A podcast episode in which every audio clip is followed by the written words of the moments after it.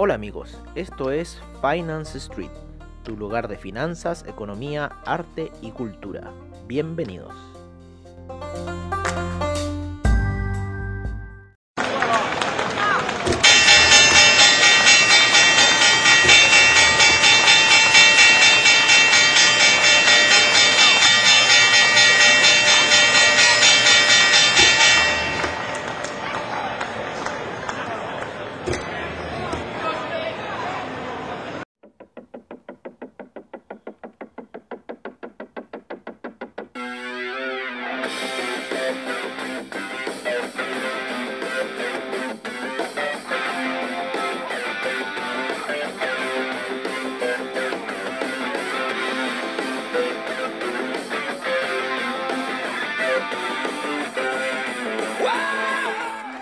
Hola, hola, hola, hola, hola amigos de Finance Street y bienvenidos a Mercados on Street. Hoy día una sesión bastante especial porque en cierta forma estamos analizando, bueno, lo que fue ayer el Money Show de Las Vegas, ¿no es cierto?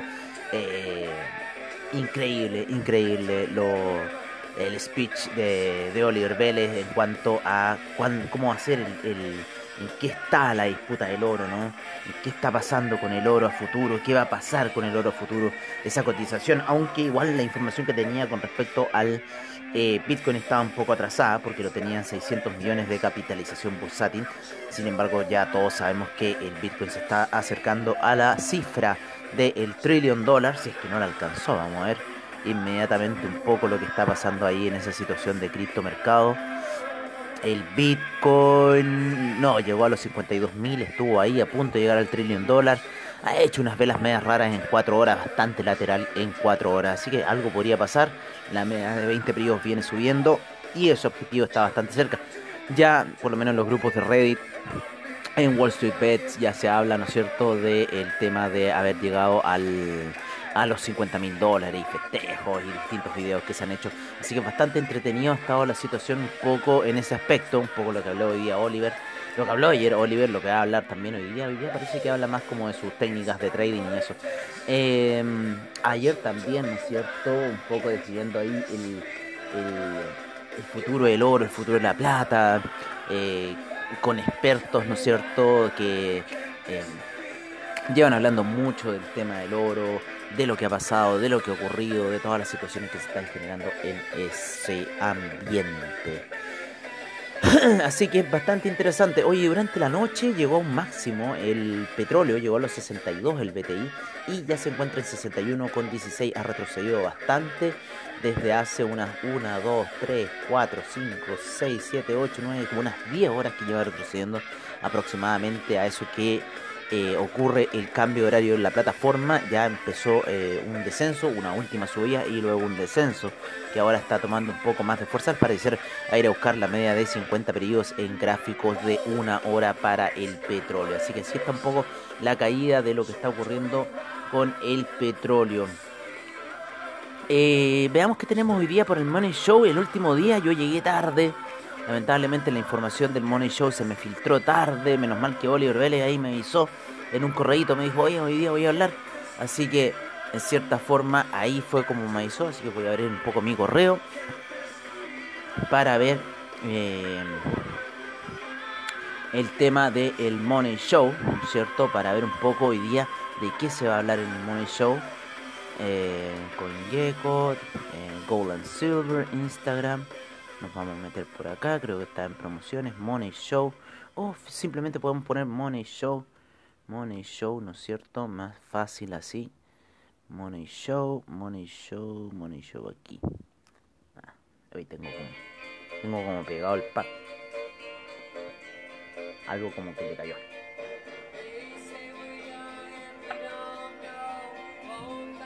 No, muy higiénico lo que. Ya, a ver, Money Show. Aquí estamos en Money Show. Ah. que como en las oficinas de la comunidad trader estamos a dos pantallas de repente, entonces se me, se me confunde que aquí estoy con dos mouse. Oye, nos vamos a meter a entrar a la plataforma, ¿no es cierto? Es muy fácil. Estamos ya adentro, quedamos grabados. Eh, hoy día, ¿qué se viene? Eh, a ver, en el Watch Live hoy día. quiénes son los que tenemos, eh, cómo derrotar al SIP y al Nasdaq con un ETF, ¿no es cierto? Eh, una estrategia que hace dinero en todas las condiciones, ¿no es cierto? A las 10 de la mañana, 9.30 horario de Nueva York empiezan las primeras charlas. Eh, tres maneras simples para simplificar el portafolio en el 2021. Eh, desenvolviendo al, a las farmacéuticas y el potencial en el cannabis. China, el gran, el gran ganador de la elección presidencial. El, análisis volátil de las opciones. Eh, cómo, sacar ganancia de eventos eh, catalizantes ¿no? en el stock market. Una, una opción antiagresiva Machoy, hay un coreanito. Estos son bien, siempre súper así como. Eh, en cierta forma, súper centrado. Este viejito habló ayer. Rick Rule. Rick Rule habló ayer. Eh, ¿Cómo se llama? Sobre el tema del oro. Bastante interesante la visión y la discusión que estaban teniendo sobre el Bitcoin. Bitcoin y oro muy interesante. Oye, cómo se cae el petróleo, está bastante fuerte esa toma de ganancia.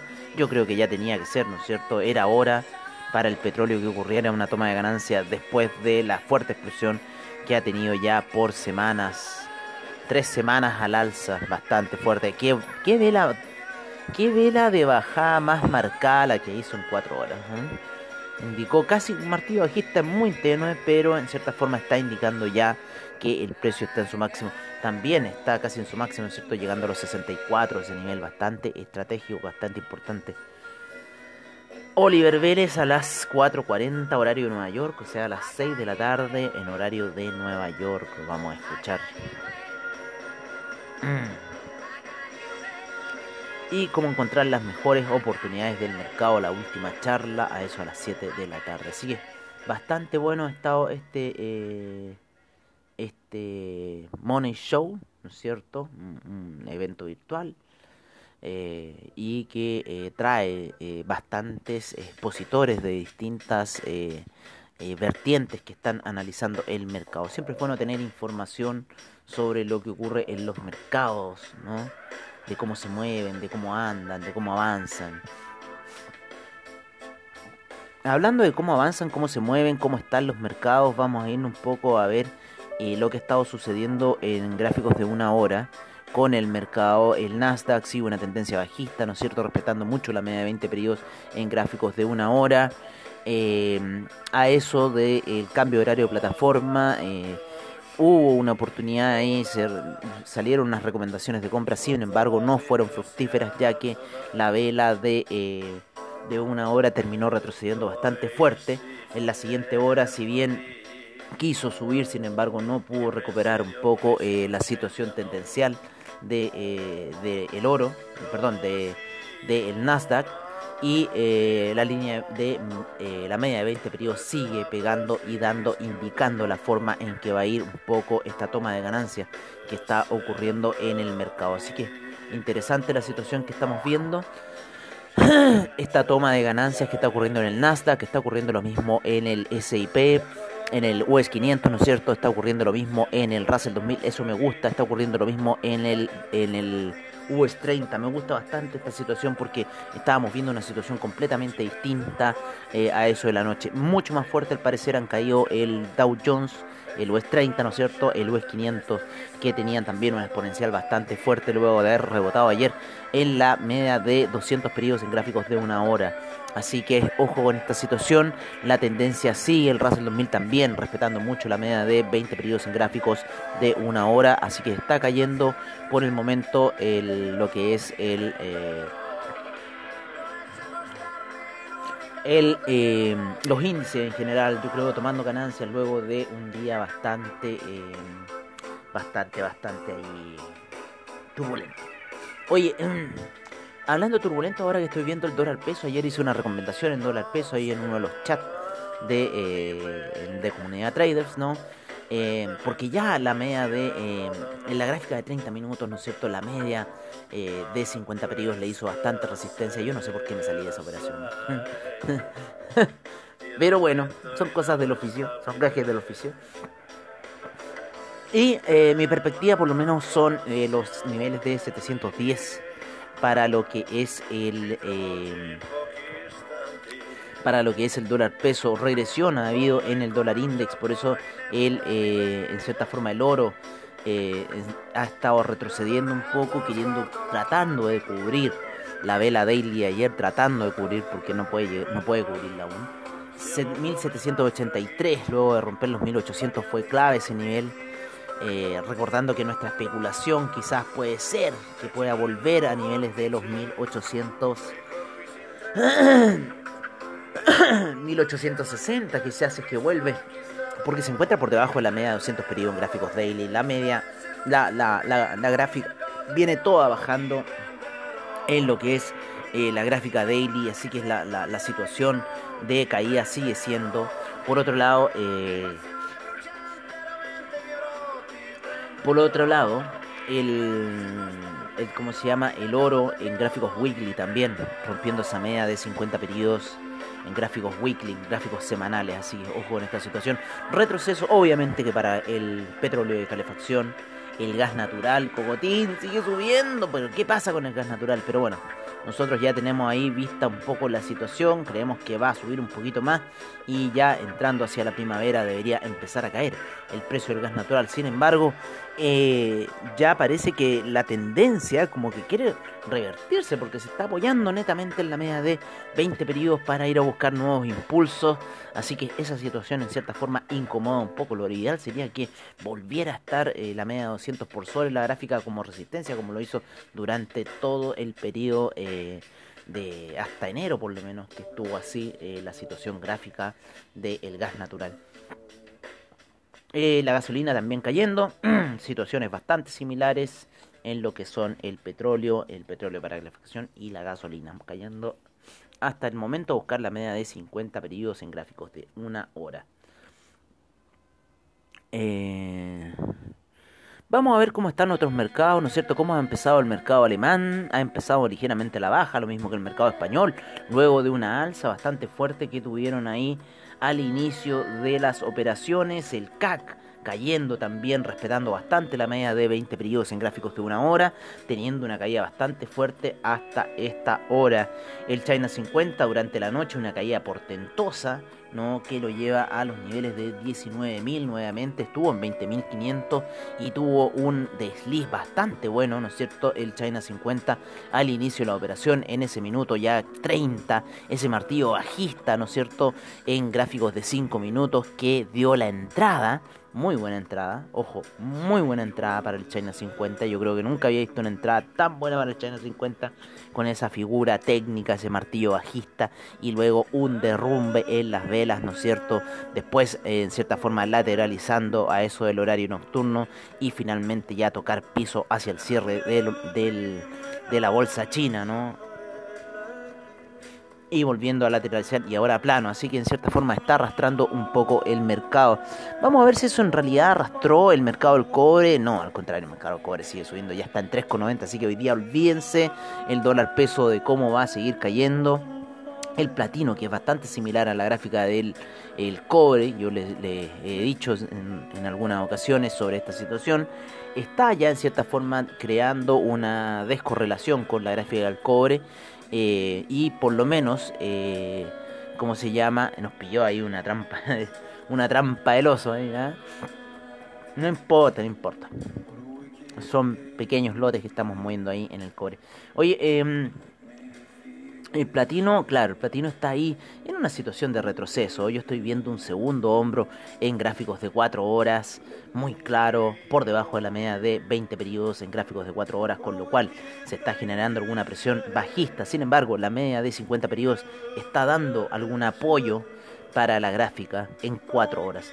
Así que veamos lo que va a hacer, pero yo creo que el platino debería retroceder si está haciendo esta figura técnica de hombro, cabeza a hombro. Vamos a esperar qué va a suceder de este el gráfico español. Sigue cayendo bastante fuerte a esta hora. ¿Cómo está la plata? Debería estar también ahí La plata no quiere matarse, la plata no quiere matarse, pero ya cumplió el tercer cerrito, así que es platita. Usted no quiere seguir al oro.